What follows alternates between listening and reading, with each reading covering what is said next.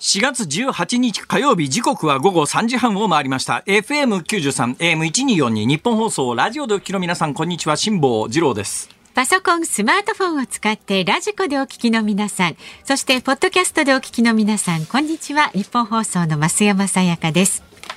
辛坊治郎ズームそこまで言うか。この番組は月曜日から木曜日まで辛坊さんが無邪気な視点で今一番気になる話題を忖度なく語るニュース解説番組です。いやー昨日お話をしてですね、はい。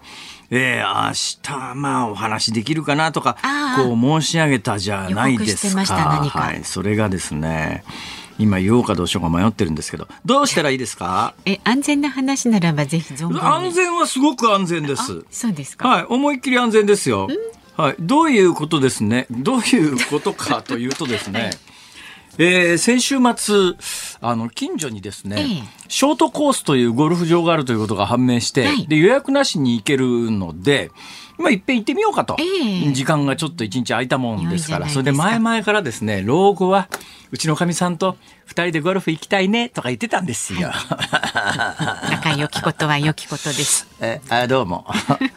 えまあ私が家でひどい目にあった話は枚挙にいとまがないんでありますが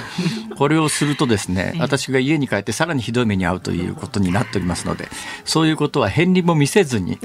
えーいい話をさせていただくとですね、ええ。ーであ老後は二人でゴルフに行きたいねとかこう言っていた手前、えで実際老後になってしまったら行かざるを得ないわけですよ。言ってくださいよ。それでうちの奥さん用にゴルフクラブのセットっちゅうやつを揃えましてあですね。ー優しい。それで練習場というやつに行くわけですが、はいはい練習場って言ってても大して面白くないんですね、これが。あ、そうですか？え、正山さんゴルフは？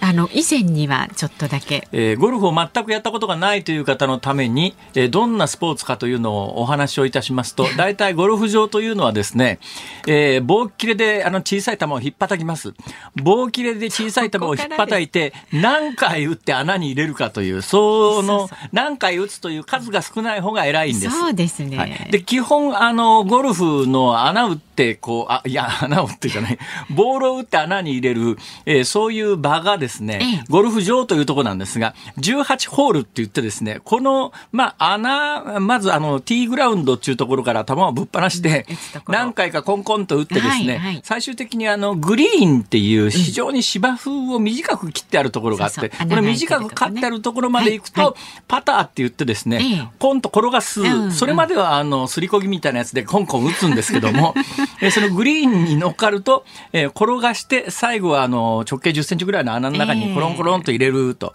えこれでそこへコロンコロンと入れるまでに何回打ったかということが勝負なんですね。はいはいで基本そのグリーンというところに乗っかるとまあ大体2回ぐらい打てば穴に入るだろうということでコースの設計がしてあるわけですよ。うんそれでそのグリーンというところに乗るまでにティーグラウンドから何回打つかなんですが、はいまあ1回打っただけで普通届くだろうっていう距離の場合はショートホール。えで、2回打って届くだろうは、あの、ミドルホール。はい。それで3回打って届くだろうが、あの、ロングホールと言われて。でさ大体まあそれぞれですね、まあ基本的にあの、ヤードというのをゴルフでは使うわけですけれども、ええ。まあ、ヤードと聞いても距離感が、思い浮かばない方のために言うとですね、メートルに比べて1割ぐらい短いぐらいの感覚だと、まあそんなに間違いではないと思います。はい。だからまあ100ヤードっていうと90メーターぐらいかなというイメージなんですが、うんただまあヤードというと面倒くさいからもうメートルに統一してお話をしますけれども、大体まあショートホールってやつは100メーター、150メーターぐらいですね。でミドルホールっていうのが300メーターぐらいで、ロングホールは長ければ500メーター近くあるかな。ええええ。まあ大体そういう感覚なんですが、ショートホールというのは全部が、えーティーショットから1打であのグリーンというところに到達して、グリーン上で2打コンコン、だから基本的に全部3打設計になってるわけですよ。ショートホールって全部そうなんですか？ショートコース、ショートコース。だから全部がショートホールなんです。はいはいはいはい。え、あれ？もしかして理解してませんでした？いややっぱり私半分ぐらいしかない。こっからの。ものをショートコースっていうのかと思ってた。あーあのーまあ、基本的にじゃあやっぱりこの解説は必要でしたね。ありがたかったでというす。ことは、ショートコースというのは基本的に、ええあの、コース設計から言うと、はい。それぞれ全部3打で。だからまあティーショットでなるほ1打、グリーンに乗って2打、3打で穴にコンと入れると、よくできましたってパーってやつですね。はいそれが、あの、18ホール。普通のゴルフ場も18ホールなんです。ただ、普通のゴルフ場っていうのは、基本、その、あの、ミドルホールあまあ、基本、あの、しその、ショートホールっていう3回で入れるのが基本のやつがええ、だいたい18ホールのうちの4つ、ロングホール5つ打て打つやつが、えー、18ホールのうち4つ、えー残りが全部ミドルホールみたいなのが基本設計です。ええまあ、コースによって、若干ね。えで全部合わすとですね70ちょっとぐらいのところが多いんですよ。だ基本設計通りに打つと70いくつで上がるんですが、まあところがなかなかね70いくつじゃ上がらないわけですね。そうですよね。で私はでもですね、はいあのー才能はないし下手なんだけど今でもすごく下手なんだけど、ええ一番最初に今から40数年前に先輩に連れられて、はい。とあるゴルフ場に行った時に、120ぐらいで回ってんですよ。で、意外と120ぐらいっていうのはゴルフやる人から言わすと、ええええそんなに打ったらまあ数数えならんなくなるだろうっていうぐらい下手なんですけど、でもいきなり行って120はまあまあまあ、120はね。ところがですね、はいなんでそこで120でいけたかというと、私、ゴルフの理論も理屈も何にもわからないんですけど、筋力と体力だけはあったから、とにかく思いっきし引っ叩くと、距離はぶんですね。飛ぶんですよ。距離が飛ぶんです。はいはい。それで一番最初に行った時120台で回って、それから私、まあ年に1回か2回のペースなんですけれども、ええ40数年間ゴルフをやり続けたい。あら、今や、はい。だいたい120から140の間ぐらいで。全然全くうまくなっていないで停滞してる40年過ごしてしまったんですあ。でこれがどうしてかというのが謎でですねはい特にこの数年間は夕刊富士のおかげで 見事にフォームも綺麗になって理論もしっかりして、あの打ちっぱなしの練習場に行くと、まあ、5番アイアンで綺麗に200メーターぐらいまっすぐ飛ぶんですでドライバーだとまあ250メーターぐらいは飛ぶんですよ。はいね、まあそれがもう安定して飛ぶんです。で、フォームも本当に美しくてですへね、ーこれ夕刊富士の分解写真に載ってる通りのフォームになって、あの、そう。ところがなのにはい。130いっちゃうわけですよ。で、どうしてかなというのがね、すっごく謎だったんですが、えーうちのかみさんと老後は一緒にゴルフ行きたいよねって言った手前行かざるを得なくなって、とりあえず練習に行くためにゴルフのクラブを買って奥さん用に揃えて、はい。近所の打ちっぱなしのゴルフの練習場に何回か行き、えまあ、いきなりちゃんとしたコース回るのはゴルフ場に失礼なんで、さっき言った全部が3打で上がるショートホール、シショートコースョートコースというやつで行ってみようっていうんで、これ予約なくていつでも飛び込みで行けるって言うから、うちの近所のショートコースに、はい。先週日曜日に行きましたとさ、まあ、結果、がうちのかみさんは初めてなんですよ。ね。はい私40年やってんですよ。はい。結果、ほぼ一緒。ええ？奥さんが才能があるのか、辛坊さんが停滞すぎるのか。違うんですよ。どうしてかが分かったんです。なんでですか？あの、うちのかみさんね、どう打ったって30ヤードぐらいしか飛ばないわけですよ。私、ティーショットで、綺麗に、あの、グリーンに乗らなくても、グリーン周りの10メーターぐらいのとこまではピタッと飛ぶんですが、はいはいはい。ところがですね、グリーン周りって嫌がらせしてあるわけですよ、基本的にゴルフ場っていうのは。まあ。あの、グリーン周りになると、ちょっとなんか谷に落ちたり、はいちょっと向こう側に飛ばしすぎると、カート道の、あの、アスファルトのところでコロコロ球が転がってっちゃって水に入るとかですね。なんか変な木の下に入り込んで ルール上上はそれ打たなきゃいけないんだけど、どう考えたってこんなもん打てねえべみたいな、打つと目の前が来たろみたいな、そういうのがいっぱいこう、トラップ仕掛けてあるわけですよ。全部それにはまるんですね、私は。で、うちのかみさんはなるほど。30ヤードぐらいしか飛ばないから、100ヤード先にあの、グリーンがあるとすると、30ヤード、30ヤード、30ヤード、刻んでちょこ3回打つと、ね、グリーンに乗った段階でうちのかみさんは3回打ってます。私は第1打でグリーンの真横まで来てるんだけどもそっからグリーンに上げるのに2つも3つも打たなきゃいけなくて、グリーンに乗った段階では、あれ？同じ打数じゃん！って。あというのを、えー18ホール繰り返して分かったんです。あ、はい俺なんで上手くならないのかというと、グリーン周りで、まああの、そこにボールが到達した段階でもう満足して、そっからあの、手抜きっていうか、あの気持ち的にですね、一生懸命やろうと思わないわけですよ。そうすると、グリーンのすぐ脇まで来てて、はい、パターでコンって転がしちゃグリーンに乗るだろうっていうところで、無理して変な、あのね、すりこぎみたいなやつ持ってきて、ペコンと引っ張くと、1メーターしか飛びませんとか、なんか飛びすぎて、もう向こうの方のカート道まで飛んじゃいましたとかって、うん、結果数えてみたら、とんでもない数になってるわけです。だって一つのホールで2打ずつそうやって無駄に打つと、18ホールで36個打つわけですよ。ね、例えば136で上がったとして、はい、そういう無駄打ち36をやめたら100で上がる計算なんですよ。はいはいはい、計算は。で、私はそういう現象で、45年間ゴルフをやっていても120から140の間でしか上がらないんだということに、3日前にようやく気がついたんです。あら、じゃあそしたら、次からはね、今度またご報告いたします。が、これまだあの、今頭の中でシミュレーションしてるだけなんで、実際に行ってないから分かりませんが、そうだ、グリーン周りに行ってから一生懸命やったら、40ぐらいはすぐ自慢じゃねえかと。はい、と今私はそう思っているのでございます。ね、今この話を聞いた、えー、ゴルフをやってる方は、鼻先でせせら笑っていると思いますが、ゴルフをやっていない人にはそれなりの説得力があるんではなかろうかと。まあ、結論を言うと45年間やってきた私と、はい、ねえー、昨日始めたばっかりでうちのかみさんと結果同じというですね この衝撃の事態で。肉なものでゴルフっていうのはね、はい、だいぶ今うろたえております。はい。ということで、え皆さん老後はねやっぱり奥さんと共通の趣味を見つけて一緒に楽しむというのはとてもいいことだと思いますよ。はい、家内安全。はい。今日はなんかやけにあれじゃないですか？あのお家に向けての放送になってますけど、大丈夫ですか？何かありましたか？大丈夫です。大丈夫です。大丈夫です。じゃあ株と為替のそうだ。あのリスナーさんからいろいろこういただくんですけれども、えー、驚きましたね。今日いつもあの絵手紙の素敵なあの封書でいただく方がですね、本当洗濯ネットを送ってきてくださったんですよ。もうあの何回も申し上げますが、ヘアサロン武藤の方なんですけど、あのもうもう送るのやめてください。もうあの大丈夫です。から、い。りませんから。だけどね、ちょうど私ね。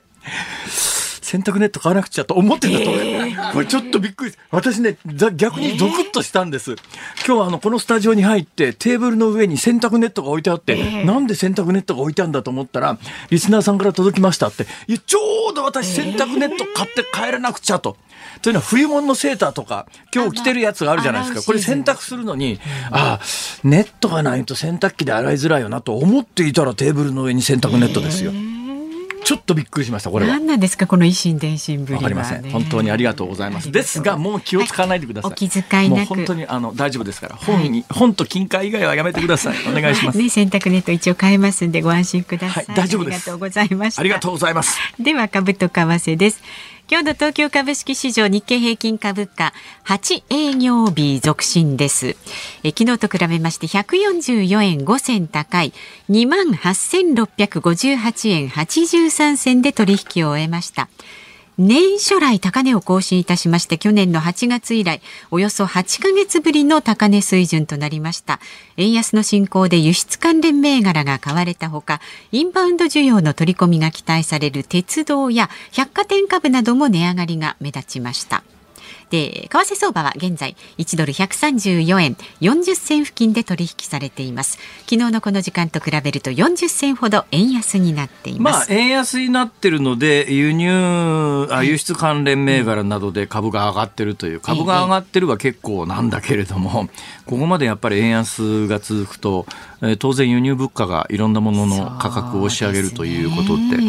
えー、昨日あたりもスーパー行ったらやっぱりああいろんなものが高くなってるなというのは、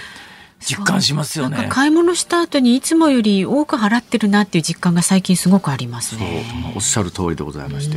だからあちらを立てればこちらが立たず状態で、ね、うん。まあ、このこの解説をしだすともう長くなるので今日はやめときます。はいじゃあ進めますこの後は、えー、昨日の夕方から今日この時間までのニュースを振り返るズームフラッシュ。で4時台にズームするのはウクライナが新設したドローン軍戦況に与える影響はこちらのニュースを防衛研究所政策研究部防衛政策研究室長の高橋杉雄さんに伺います。スタジオ生出演です。5時台はヘリコプター事故4人引き上げ水深100メートルの捜索が続くというニュースにズームしていきます。番組ではラジオの前のあなたからのご意見をお待ちしております。メールは zoom zoom アットマーク 1242.com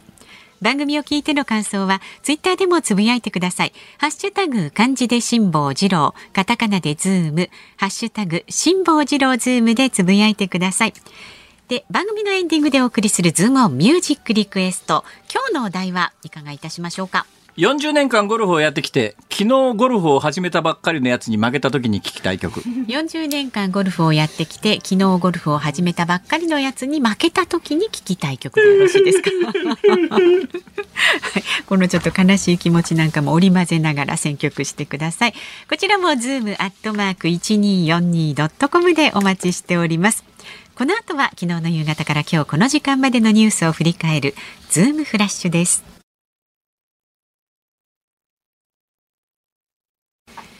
ニッポン放送がお送りしていますズームそこまで言うかここからは昨日の夕方から今日この時間までのニュースを振り返るズームフラッシュです岸田総理大臣の応援演説会場で起きた爆発事件に関して去年木村隆二容疑者が年齢などを理由に参議院選挙に立候補できなかったのは憲法違反だとして神戸地裁に提訴し棄却されていたことが分かりました。選挙制度に強い不満を持っていたとみられます。読売新聞が今月14日から16日まで行った世論調査で岸田内閣を支持すると答えた人は47%で前の月より5ポイント上がりました。一方支持しないは6ポイント下がり37%でした。去年9月以来7ヶ月ぶりに支持が不支持を上回りました。先進7カ国 G7 外相会合は長野県軽井沢町で今日閉幕しました。ロシアのウクライナ侵攻や中国の覇権主義的な行動に関して力による一方的な現状変更に反対していくことで一致しました。アメリカのバイデン政権は電気自動車などの購入優遇策で税控除の対象となる車種の改定リストを発表しました。これまで対象だった日産自動車の EV リーフが外れ日本勢の対象車種はゼロになりドイツや韓国のメーカーもリストから漏れました。アメリカのブルームバーグ通信はボーイング社が対艦ミサイルハープーンを最大400発台湾に売却する契約手続きを完了したと報じました。アメリカ議会が2020年に売却を承認して以降手続きが遅れていました。防衛省は昨年度領空侵犯の恐れがある航空機に対して緊急発進を778回行ったと発表しました。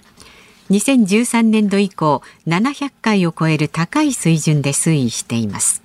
昨年度は中国機に対する発信が575回と最も多く次いでロシア機が150回となっています。16日に告示された統一地方選挙後半戦では政令市以外の88の市長選のうち25の市が無投票でした。県庁所在地の大分市や群馬県で最も人口の多い高崎市も含まれます。今日午前大分県宇佐市の田んぼに海上保安庁の小型飛行機が不時着しました。男性2人が乗っていましたが命に別状はないということです。はい、えー、順番に、えー、遡りながら解説していこうと思いますが、まず海上保安庁の小型飛行機、これはあのセスナですね。はい、まあ一般的にあの小型飛行機セスナっていうふうに言う人多いですけれども、セスナっていうのは あくまでもメーカー名ですから。そうなんですか。えー、えー、セスナえそうですか。増山さんにしてそうですか。はいまあ、あのセスナ で、私、この今回、え不時着したセスナと同じ機体をアメリカで操縦したことがあります。うん、あのパイロット学校みたいなものものに入学をして、で、まあ、どういう特性かも分かってるんですけども、非常に安定している飛行機なんですが、えー、なんで不時着したかっていうの原因がもうこれに関してははっきりしてましてですね、不時着の2分前に、エンジン止まったっていうふうに通報があったんですって、えー、機体から、はい、だからまあエンジンが止まって。でまああの高度が高ければですねえー、飛び立ったところの滑走路まで十分行けるだけの,、まあ、あの能力のある飛行機なんだけど多分高度が低かったんでしょうね、低かったんでどっか不時着しなきゃいけない。ということで、はいえー、一番迷惑にならない田んぼを選んで、で、あの、うん、不時着してる様子を見るとですね、多分かなり速度を落として、えー、もうそれはもうあの、一人教官で、ゆやプロですから、うん、えー、スピードをもう限界まで落として、田んぼの中に頭から突っ込んだんですね。えー、で、衝撃を田んぼでさ、はい、あの、抑えるために、うん、それで突っ込んだんだけど、急に止まったもんだから、前に前転、前、前回転。回っちゃった、ね、はい、前回転して、だからちょうど裏側でバーンとなってますけど、えーはい。ただまああの、えー、乗ってた2人の命に別状はないということで、うん、まあまあ小型旅客機小型飛行機のプロペラがエンジンが止まるということはそうそうあるもんではありませんが、うん、ないとは言えないですね。まあ、あの対処方法としては、えー、下がまあ運よく田んぼだったということもあるんですけども、はい、ベストだったんじゃないかと思います。はい、さて、えー、対処方法がっていうことで言うとですね昨日も詳しく解説しましたが今のニュースラインナップの一番最初なんですが、はいやっぱり状況を知れば知るほど結構キワキワだったなと思うのはあの岸田総理の演説会場で爆発実件なんですが、えー、あれ時系列でこう詳しく見ると、まあ、あの男が投げましたよね。投げたやつを、えー、警官が前に蹴って、えー、総理を守って、はい、でそこの手順はまあいいとしても、うん、えー、その後50秒間何も起きてないんですが、うんうん、そのその間に、まあ、あの投げた男の取り押さえみたいなことが行われてるんですが、はい、そこから50秒経ってから多分ね導火線に火をつけるタイプの爆発物だったらしくて、うん、導火線にこう順番火が燃えていくのに50秒かかって、えー、最終的に発火してバーンって破裂してで筒がそのままの形でやっぱりあの残ってますから、はい、40メーターぐらい飛んだんですね、まあ、いやロケット花火みたいなもんですよ。うん、でロケット花火みたいにドーンと飛んでえー、建物の壁にガーンと当たってその手前の網の上に落ちたっていう状況なんですがこの程度の破壊力の爆発物だから、うん。あの、まあ、今、あの、誰も死んでなくてよかったねって話なんですけども、これが、えー、諸外国でテロで使われるような爆弾、爆発物だったら、何十人も死んでますね、今回の対処方法だったら。だそう、まあ、その危機管理を民間も含めて持てというのは無理ですけどね、日本の今状況では。だけど、キワキワだったなという感じがします。だから今後同じようなことが起きた時には、とにかく爆発物と思われるものからできるだけ遠ざかるということをまず第一にしないと。自分でね、はい、とりあえず今回、今回のやつは爆発力が小さかったからこれで済んでるけれども、はいはいえー、それでよかったねっていう話ではないような気が私はしますね。だからこれ、あの時系列で何が起きたかを繰り返、あの、振り返れば振り返るほど、かなりゾッとします。はい。さて、えー、アメリカのバイデン政権、電気自動車などの購入優遇策、購入優遇策で、もうアメリカの電気自動車しか税優遇しないよという、こう、という、もうあからさまな、いや、あの、自国以外の排除で、アメリカほどの大国がこれをやり出すのは危険だと思いますね。あの第二次大戦に突入していくのはやっぱりブロック経済って言ってですねそれぞれのところが自分のところ自分さえ良ければいいっていう経済体制を敷こうと思って、やっぱり大きな戦争に突入していったというのを振り返るとこのアメリカのやめやり方はですねそれもですね本当にポピュリズムなのは今回そのにアメリカ以外の電気自動車を締め出す法律がですね、はい、インフレ抑制法案という名前なんですよ。これインフレ抑制にも何にもならないけど法律の名前自体がもうアメリカのポピュリズム。でアメリカメーカー以外は全部あの排除するという、はい、こうアメリカほどの大国がこれをやってはいけないと私は思います。ズームフラッシュでした。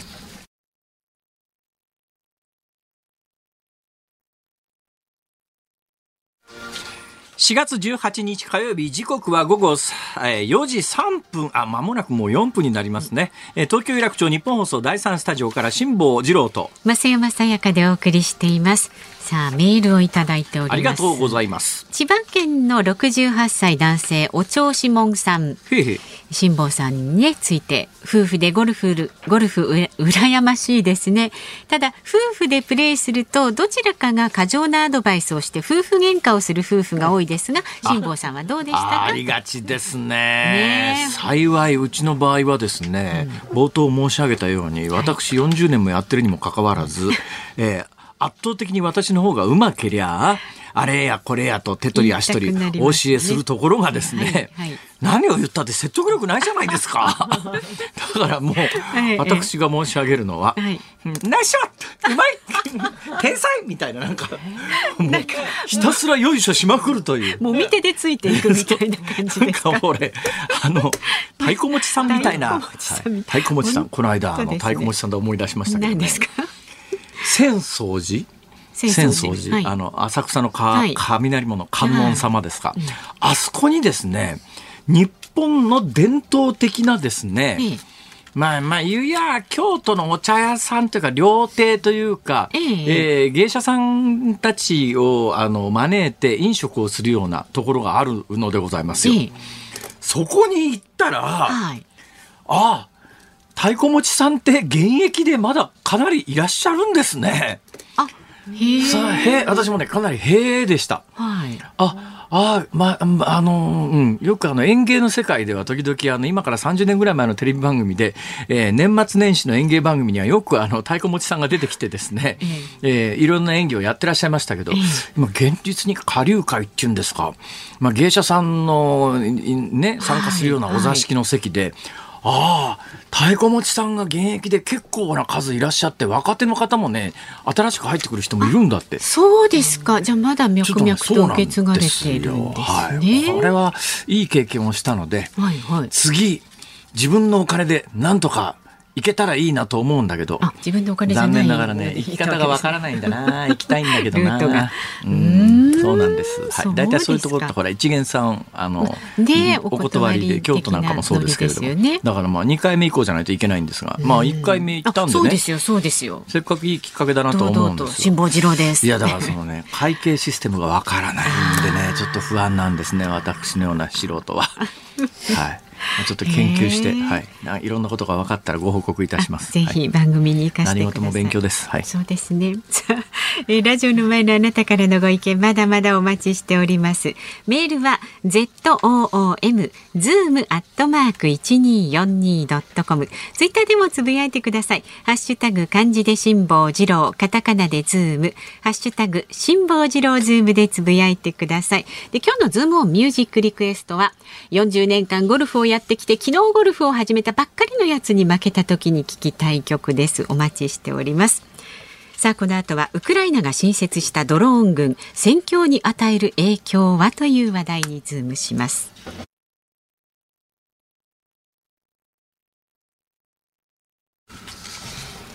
ニッポン放送がお送りしています。ズームそこまで言うか。この時間取り上げる話題はこちらです。ウクライナが新設したドローン軍戦況に与える影響は？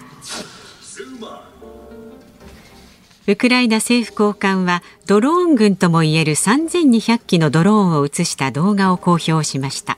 さらにミハイロ・フェドロフ副首相兼デジタル化担当大臣は強力なドローンはロシアに対する我が国の競争上の強み。鳥は戦争の流れを変え兵士たちの命を救うと述べました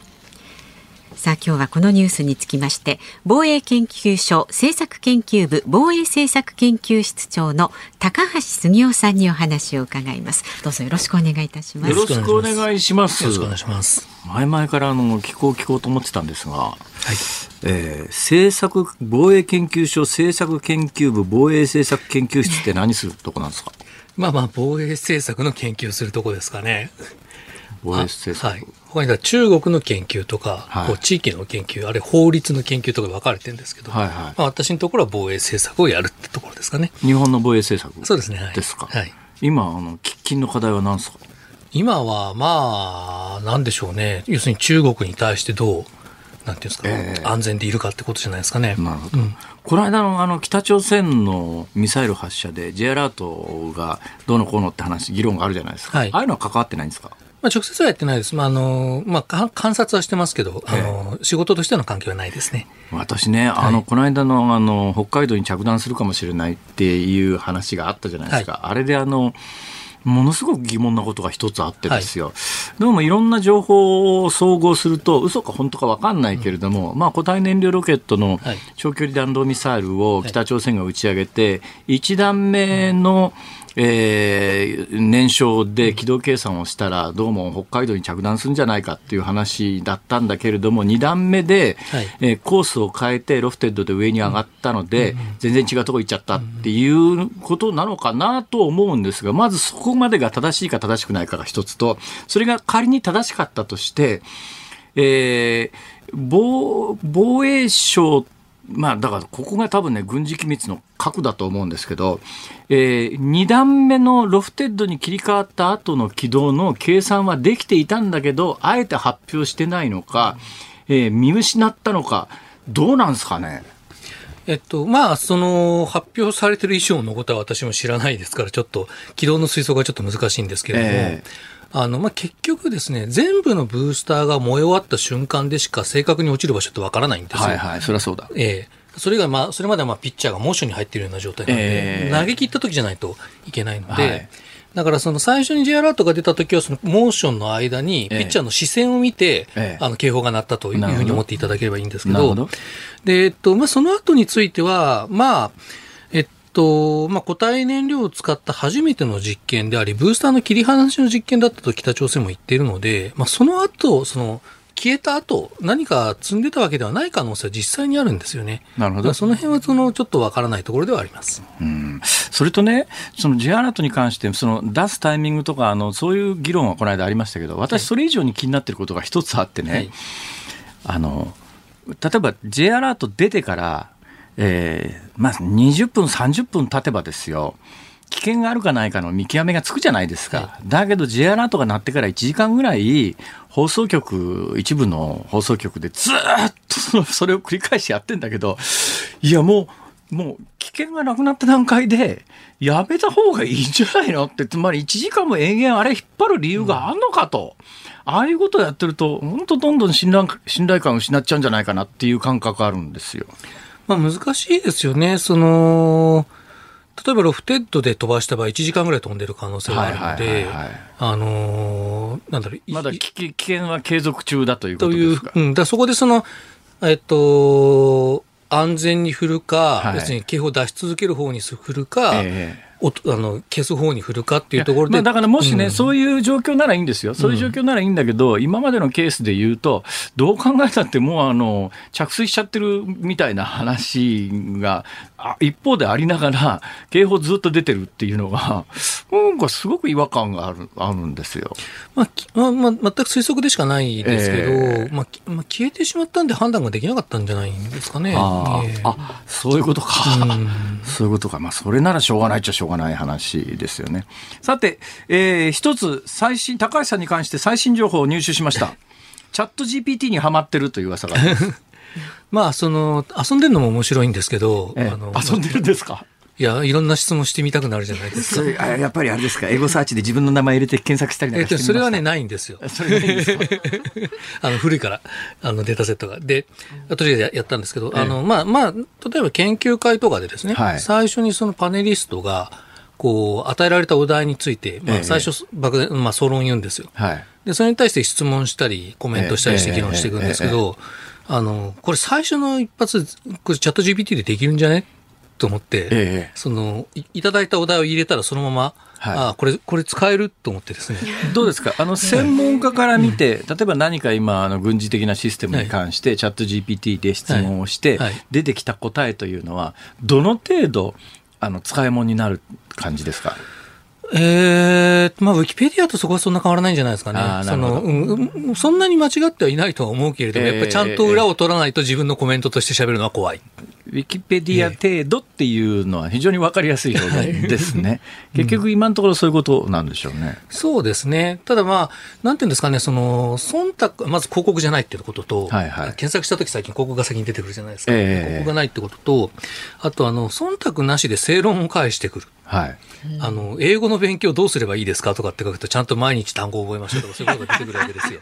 で、いやお、おっしゃる通りです。知ってましたけど、やってませんみたいなですね。あの、そういうことをこう、本当に忖度なしで返してくれるので、ええ、まあ、それをこう、その素直な答えをどう自分で打ち返すかっていうことになるんじゃないですかね。はい、いや、さっきあのね、ウィキペディアっていう話がちょっと出ましたけど、ウィキペディアってのはあくまでも人間が原稿を作って、人間が書いてるけれども、チャット GPT っていうのは、今の答えに至るまで全部コンピューターが自分で、はい、あの文字組み合わせて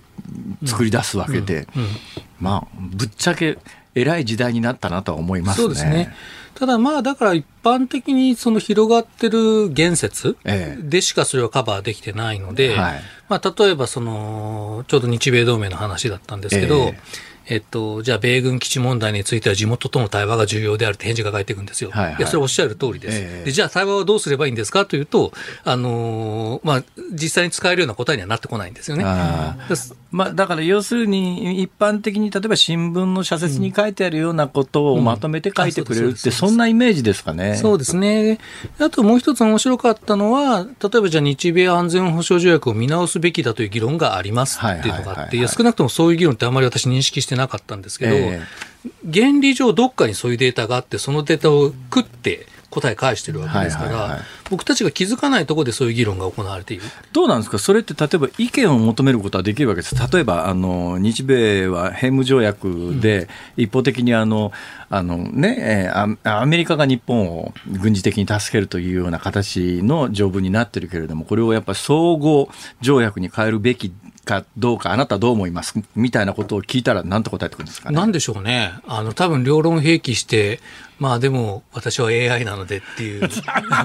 逃げを打ちながら答えが返ってくるんじゃないですかね。なるほど。さて、えー、本論です。ウクライナが、なんですか、ドローン軍作ってんですか？あはい。えっと、まあ、ドローン軍、アーミー・オブ・ドローンっていう英語で、えええっと、まあ、それを訳してドローン軍ってなってるんですけど、はいはい、だから、陸軍とか海軍とか空軍とかと並ぶドローン軍、要するに全員無人兵士の軍隊ってことではなくて、えー、そのまあ軍の組織としてドローンについてのサポートをやる組織。ということでドローン軍これさっきね、私、原稿こう聞いてて、ちょよく分からなかったんですが、ウクライナ政府高官はドローン軍ともいえる3200機のドローンを映した動画を公開しました。さらに副首相兼、えー、担当大臣、強力なドローンはロシアに対する我が国の競争上の強み、どうのこうのってあったんですが、これ、どこが作るんですか、3200機のドローンって、自国で国内生産するってことですか、ね、国内企業もありますし、海外企業もあります。であのこのドこのドローン軍って面白い組織で、ええ、参謀本部と、まあ、デジタル省、デジタルトランスフォーメーション省と、はい、あと政府の通信部局が、はい、あの混ざり合って作ってるんですよ。だから、軍事組織というよりかは、それこそデジタル省みたいなところも関わってるし、通信回線をその場で確保できるようになって。で、お金は、まあ、ユナイテッド24、24っていうその、寄付を集めるプラットフォームですね、えー、そことつないでやっていると、えー、ちょっとあのいや軍隊って結局お役所なんで、はい、なかなかこういう柔軟な組織って普通作れないんですけど、えー、あの非常にこう工夫された組織だと思いますね、そこでだからドローンをまとめて、国内企業とか海外企業から調達して、で軍隊に渡すこれ、どうなんですか、その調達完了する時期と、うん、これ、調達が終わった場合に、戦局に与える影響はどうなんですか、まあ、とにかく入れられるものから入れてるみたいですね、今、確かどっかの国のドローンを入れるお金がないので、ええ、寄付をしてほしいっていうふうに、あのマーク・ハミル、あのスター・ウォーズの。が、あの、中心になって呼びかけてる寄付の基金とかもあって、マーク・ハミルとウクライナと関係があるんですか？ウクライナ人ですか？関係は知りません。多分ご本人と支持支持したいと思ってるんじゃないですかね。はいはい、で、その、まあ、そのお金は、その、ヨーロッパのドローンを買うのに充てられて、それはドローン軍から前線部隊に送られると。ええだからとにかく素早く回すための組織ですかね。それがあの、配備されたらどうなんですか、戦況は変わりますまあ今ドローンってほとんど消耗戦なので、ええ。あ失礼。消、消耗品なので、はいはい。あのー確か1個のドローンの平均寿命が7日とかって言いましたかね。その、あの、とにかく多数必要ですから、はいはい。そのなないと戦況は変えられない。今、その戦況っていうか、戦局というか、えーウクライナとロシアの戦いはどうなってるんですか？まあ前線における膠着状態、ええ。バフムトにおけるややロシアの優勢、はいで、バフムトって町ですね。はい、バフムトっていうと、ウクライナの東部の上から2番目の州の真ん中辺ぐらいにそある。町ですね。そこでも血みどろの市街戦をやってで、えて、ーこの間まで、えー両方があのロシアは制圧したといい、ウクライナはせあの、いや守ってるといい、だけど、直近の情報でいうと、どうもウクライナは、まあ、あの兵を守るために引いて、引きつつある感じですねえーロシアが、すあの戦制圧しつつあるんじゃないの？っていうのが、今、大体情そうですね。そんな感じですね。そんな感じですよね。はい。で、あと、だから、ウクライナが春季反攻に、の準備をしていると。春、春の犯行ですはい。もともとの犯行は3月、4月、5月みたいなあの言われ方だったと思うんですが、はいはい今どうなんですか、その犯行するための、えー兵器、西側の武器供与みたいなものはどの程度順調にいってるんですか？まあ、その順調とは言い難いと思うんですけど、ええまあ、一定の数は揃ってきたと。はい。で、先日の例の流出文書。まあ、あれが正しいとすであの21歳の若者が流出させちゃったってやつですね。はい。あれがまあ仮に正しいとすれば3月末で9個旅団の訓練と装備が完成す完成するということになるので、まあかなり準備は整っていると。9個旅団。はい。旅団というと、師団の次に大きい、ね体何人ぐらいですか、1000 1000人ぐらいですか、5000人ぐらいですかね。一つの旅団で、5000人弱はい。はい。ごうんそれが9つ、はい。訓練が終わる、はい。そうすると、まあ、ウクライナとしては、うんえーかなり強力な体制が引けする直近ぐらいまで来てるって感じですか？そうですね。そうですね。うまく使えば。はい。ロシアの状況どうなんですか？ロシアは結局春というか冬の攻勢でバフムトをなんとか抑えるのが精一杯だった。えまあそこで突破口を開いた時にその突なんだろう、さらに戦車をなだれ込ませることができなかったので、はい。あの結構ギリギリいっぱいで戦っているように見えます。それでいうと、最近、ロシアの民間軍事組織のトップがですね、これ、このままいくと、えー制圧したところもロシウクライナに奪われかねないので、どっとと戦争やめた方がいいんじゃね？に近いようなニュアンスの発言をしてると伝えられたんですが、本当はどうなんですか？まああれはだから前線で戦ってる、まあワグネルはいとしての実感ではあるんだと思うんですよね。ワグネル軍事組織ですね。軍事組織ですね。はいえまあ、それまでも、例えばじゃあ、じあの、そのワグネルの、まあ、プリゴジンって人ですけど、はいはいトップの人ですねトップの人。それ、彼は前も、その、いや、俺はウクライナでネオナチなんか見た、ナチなんて見たことねえぞとか、えあの、ウクライナ兵は実に勇敢に戦うとかっていう、はいちょっとこう、はずれた、外れたコメントはしているので、ええまあ、その延長ではあると。最近ね、あの報道でほうと思ったのは、あのロシアの軍事ブロガーって言って、軍事関係でインターネット上でいろんな発言をする人が、ロシア軍は叩くけれども、プーチンは叩かないと、かなり意図的にプーチンとしては泳がしてんじゃないのっていうような話が出てたんですが、どうですか、この辺の情まあ、報そういうところはあるんじじゃないですかね。で、実際、ロシア軍叩いても自分の身は危なくならないですけど、プーチン大統領叩くと自分の身が危なくなりますから、まあ、自分が同じ立場に立たされてもそうするような気がしますよね。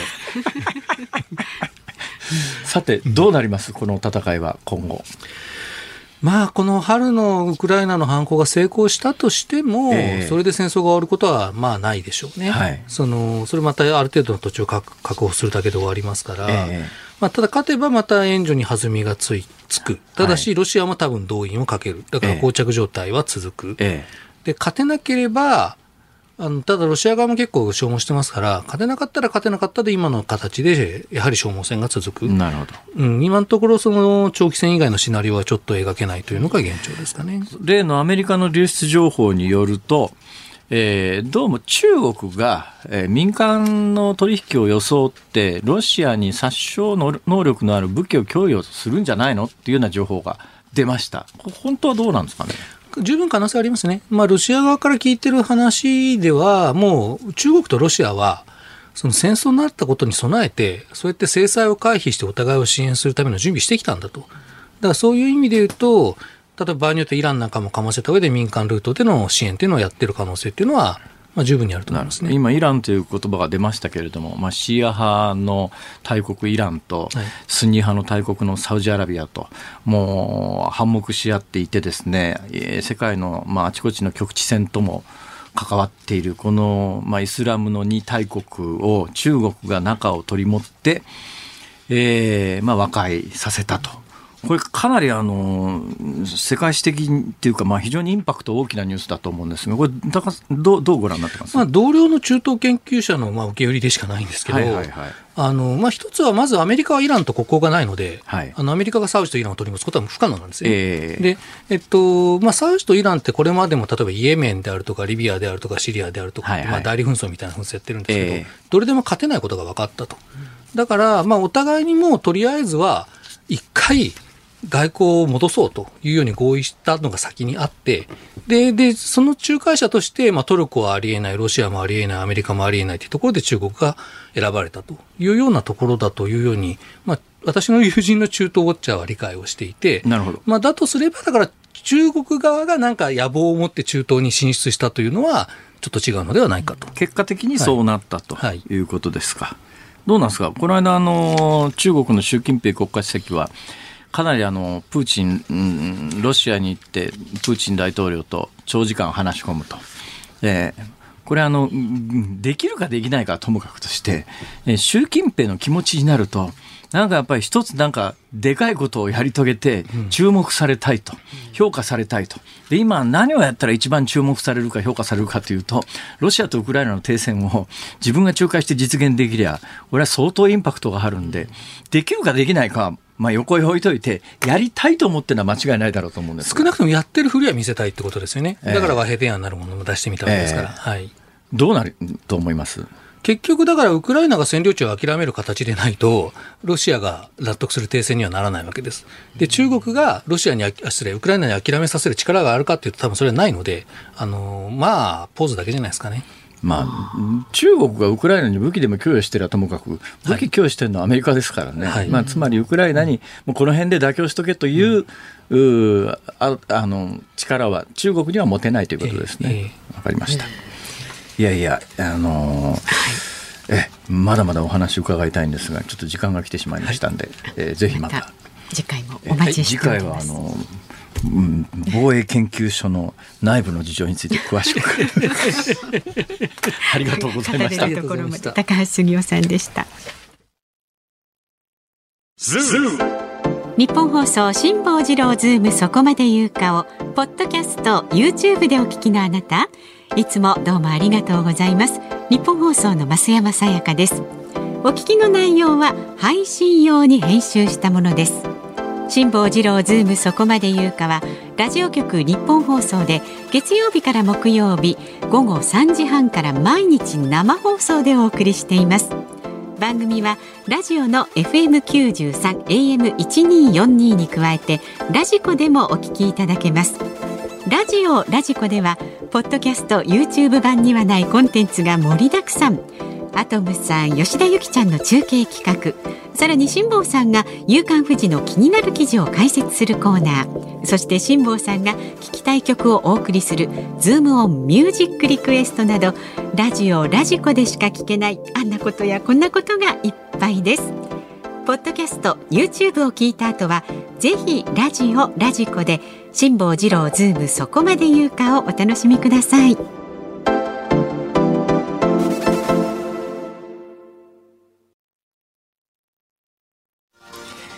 4月18日火曜日時刻は午後5時を回りました。こんにちは辛坊治郎です。こんにちはニッポン放送の増山さやかです。さあ辛坊治郎ズームそこまで言うか。この時間はズームオンミュージックリクエストをご紹介してまいります,、えー、本当にどうもありがとうございます。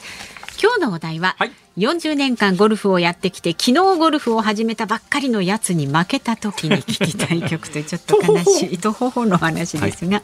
まずは神奈川県の大谷大谷淳さんかな。60歳の方40年の経験もあえなく、えー、年齢を重ねるとこのようなこともますます増えてくるのではということで。そうでしょうね。これからね。なんつったって日の絵馬で年の差10歳離れてますから、うそうするとそうですね。どう頑張っても10歳奥さん若いわけですから。そうなんですよ、ね。はい、ということでリクエスト曲が和田アキ子さんの「だってしょうがないじゃないと」なるほど、ね、だってしょうがないじゃないと諦める。なるほどね、うん、栃木県にお住まいの根津吉店長さん50歳男性の方は、はい、40年間ゴルフをやってきたのにまさかのど素人しかも奥さんに負けるなんて本当にむごい話ですねむごいってそれ辛坊さんでも情けなくて涙が出てくるでしょう。そんな時でも涙を拭いてまた夕刊富士を読んで精進しましょう。そう。なんですよ。だからね、うん、ショートコースだからなんでしょうねきっとね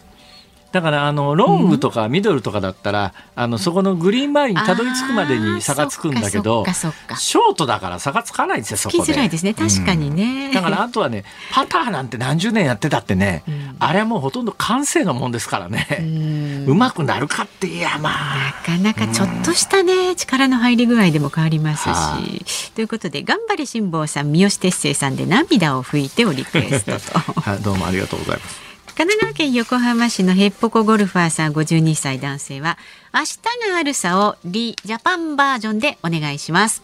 辛坊さん長年ゴルフをしていれば年に2、3回ぐらいは今日でゴルフをやめようなんて思うことはありますよ。気を落とさずに頑張ってください。ありがとうございます。あとは横浜市の K さんはリンドバーグで頑張らなくちゃねと辛坊さんだけではなくて新しい環境に生活が変わった人の。背中を押してくれる曲です。いい感じですね。そして千葉県船橋のデンデさん59歳男性は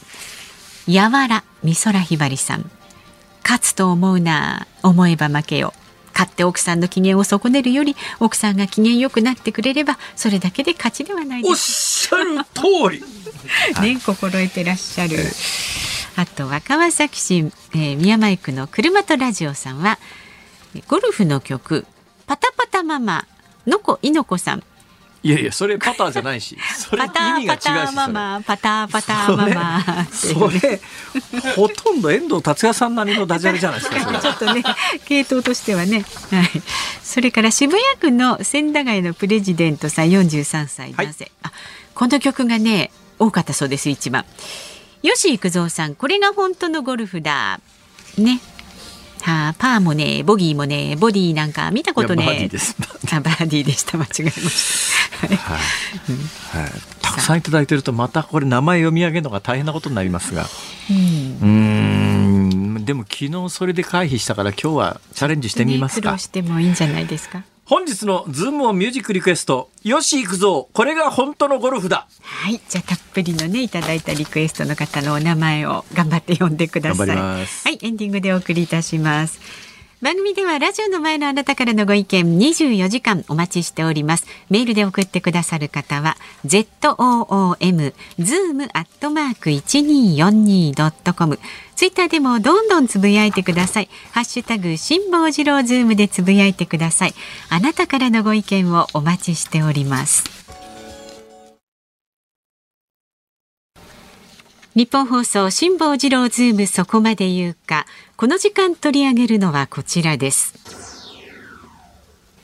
ヘリコプター事故水深100メートルの捜索が続く。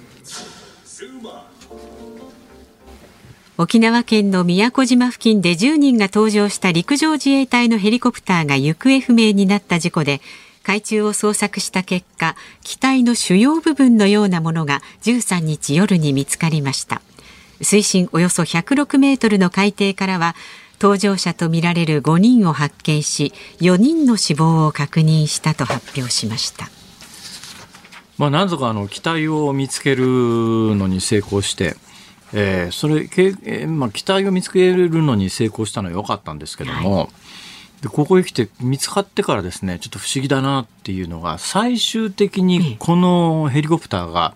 えー、通信をしてこの辺に着水してるんじゃないのか、まあ、墜落したんじゃないのかと思われてた時点から、4キロぐらい離れたところそれもね、後戻りする形で、えー、あの離れたところ、戻ったようなところに着水してると。はい。で、えー、沈んでから海流で流された可能性もゼロではないんだけれども、これあのまあ米軍でブラックホールブラックホークっていう、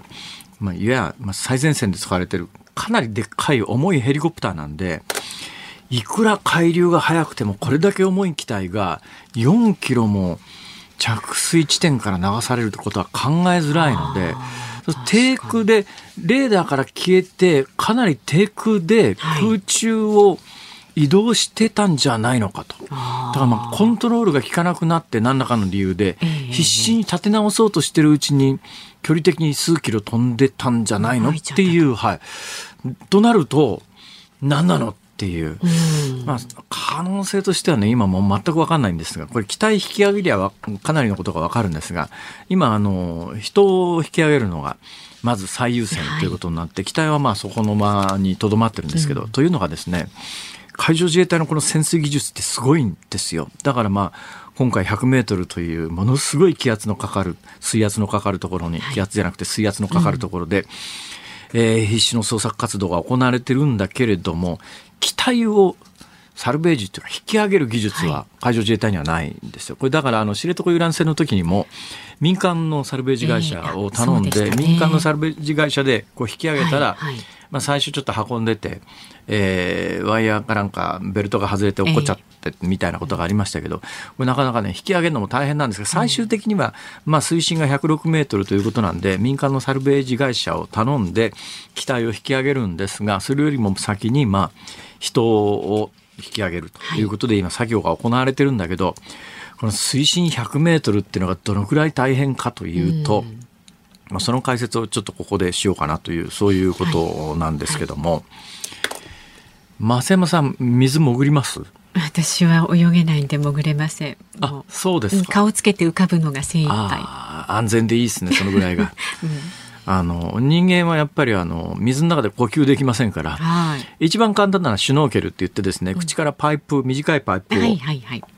水面の上に出して、そこから呼吸するシュノーケリングっていうのがありますが、うんうんこれはもうこの番組で散々ぼやきましたけれども去年沖縄にシュノーケリングに行ってシュノーケルのいいツアーがあるからああそれ参加しようと思ったら電話口で「お年は?」って聞かれて65歳です。あ66歳か、えー、いやあのね65歳以上の方はお医者さんのあの、はい、安全だという証明書をも取ってきていただかないと参加できないことになってます。ええ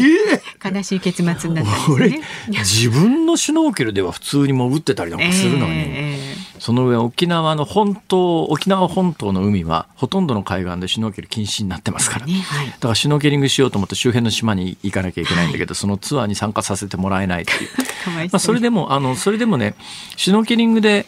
まあ、十分綺麗に海の中見えたりなんかするんですが、うん、もうちょっと深く潜ろうとするとえスクーバダイビングという、はい、え空気のタンクを背負って潜るということをします。このスクーバダイビングに関しては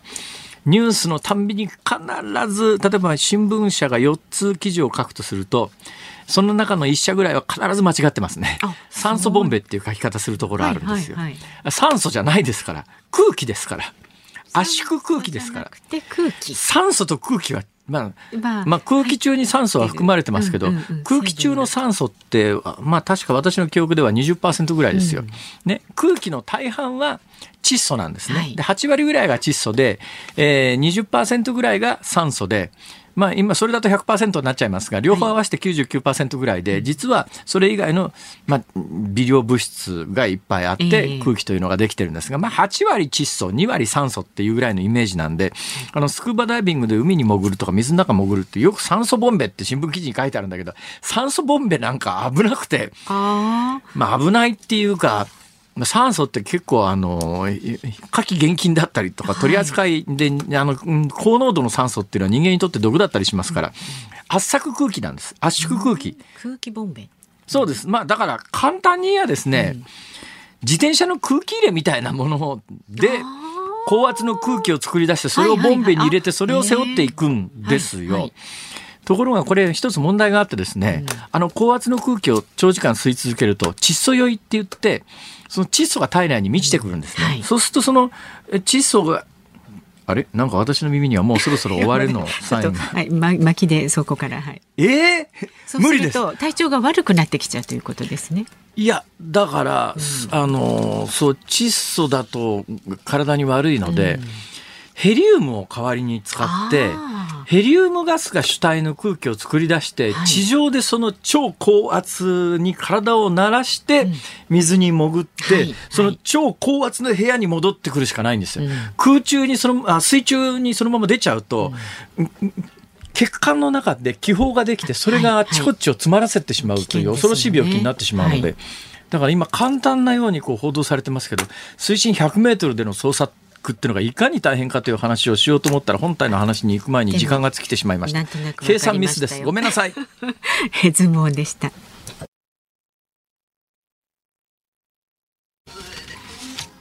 ズームオンミュージックリクエストをお送りしているのは、千駄ヶ谷のプレジデントさん、三里龍さん、聖一さん、小屋小屋さん、下ネタ大好き男さん、イコノベさん、市川のさくらんぼじいさん、日替わり愛人弁当さん、みかん農園さん、アルバトロスさん、飛んだところへ北村大善さん、ミッドナイトストーリーさん、ゆう白鳥大ガチョウさん、チャクラエビさん、里芋とマッチョの釣り人さん、チョロでも一田さん、のぼり龍さん、雨の森さん、相談がありますさん、いいよねグッドさん、20人の皆さんからのリクエスト、よし行くぞ、これが本当のゴルフだ。何ですか、その拍手は？すごいよく噛まずに読めたなとい。やありがとうございます。これってさ、俺は東京さ行くだと同じメロディーじゃん。そうですよそうですよ歌詞のアレンジ自分で替え歌発表するってすごいですね。考えてみたら。まあユニークですからね。まあでも、えーもうこの歌詞の通りでございます。はい。ゴルフも頑張ってください。ありがとうございますさあ。この後日本放送は日本放送ショーアップナイター巨人対 DNA 戦をお送りいたしますがここでですね長崎ビッグ N スタジアムとつながってますんで長崎と回線がつながってますか。はい煙山さん。はい、えー、里崎智也さんと今日は巨人対 DNA をお送りします。ほら東京サイクダをずっと里崎さん歌ってました。いや面白いゴルフの話になってますもんね。ええええ失礼しました。はい、いえいえ。さあそれでは今日の試合ジャイアンツがねここまで最下位という。なかなか苦しいですよね、えまあ坂本もね、なかなか状態が上がってこないっていうところとね、はまあピッチャー含めて外国人に頼らざるを得ないところが、でまたそこの外国人がね、ピリッとしないんでね、なるほどな。かなか苦しいところですよね。坂本が今日スタメン落ちです。あらまはい。えー、今日門脇をね使うということで、かなり打順が変わりましたんで後ほどあの放送の本編の方でお伝えしたいと思いまあ。すどうですか天気は？天気はねちょっと曇ってきたんですが何よりね風が強い。今日今ホーム方向へのかなり強い風。これ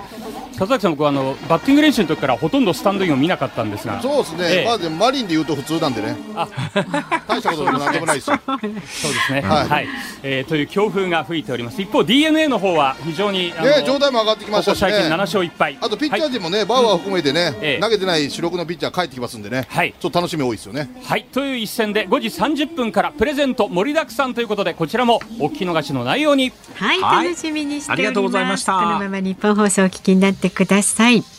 さあでは明日の朝6時からの飯田浩二の OK 工事アップなんですがゲストはジャーナリストの佐々木俊直さん慶應義塾大学教授で国際政治学者の細谷隆一さんで取り上げるニュースは G7 外相会合が閉幕共同声明を発表へホワイト国復帰に向けた日韓輸出管理政策対話開催などです。でこの番組はですね G7 サミットまで1ヶ月岸田総理大臣演説前に爆発物投げ込みを受け改めて考える警備体制にズームしていきます。ゲストは政治評論家の杉村太蔵さんです。政治評論家だったんだ。そうですよ。ああ、そうですか。いや、この間ね、杉村太蔵さんって、ふるさとの旭川で、飲食店のなんかこう、そういうのをプロデュースしてるんですが、あはいはいはい。行きましたかな。あそうなんですか。はい。なそんなお話も。辛坊治郎ズームそこまで言うか、ここまでのお相手は辛坊治郎と、明増山さやかでした。日も聞いてちょうだい